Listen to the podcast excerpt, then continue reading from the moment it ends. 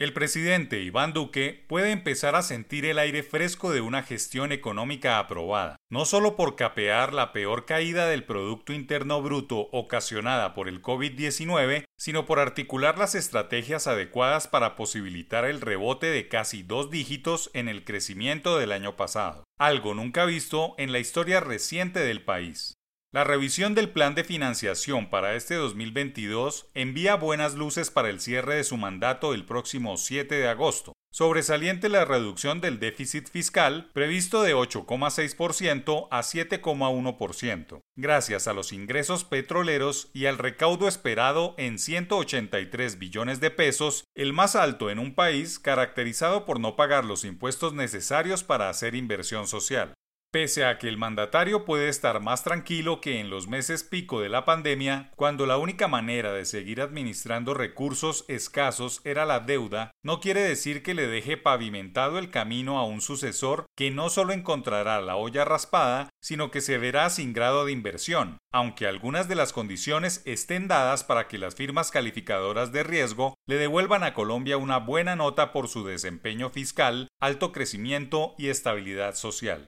No obstante, las reformas estructurales tributarias, pensionales y laborales aún sean esquivas. Los aspirantes a la Casa de Nariño deben tener un plan para recuperar el grado de inversión durante su mandato, pues entre febrero y agosto de este año es una tarea casi imposible, máxime aun cuando no se conoce la conformación de un Congreso que seguramente vendrá con ideas propias sobre impuestos. Hasta ahora, ningún candidato ha hablado con profundidad y conocimiento sobre este gran monstruo financiero que es la ausencia de grado de inversión, que no solo hace subir los intereses, devalúa el peso y complica los créditos soberanos. Lo más grave de no tener el visto bueno de las calificadoras es que los grandes inversionistas prefieren otros destinos más certificados por sus estatutos de inversión. Cabe resaltar que Duque no tuvo la gran culpa por dicha pérdida, quizá por no haber hecho buenas reformas tributarias, pero la historia viene de tiempo atrás cuando se mira con detalle la evolución de la deuda pública en los últimos años.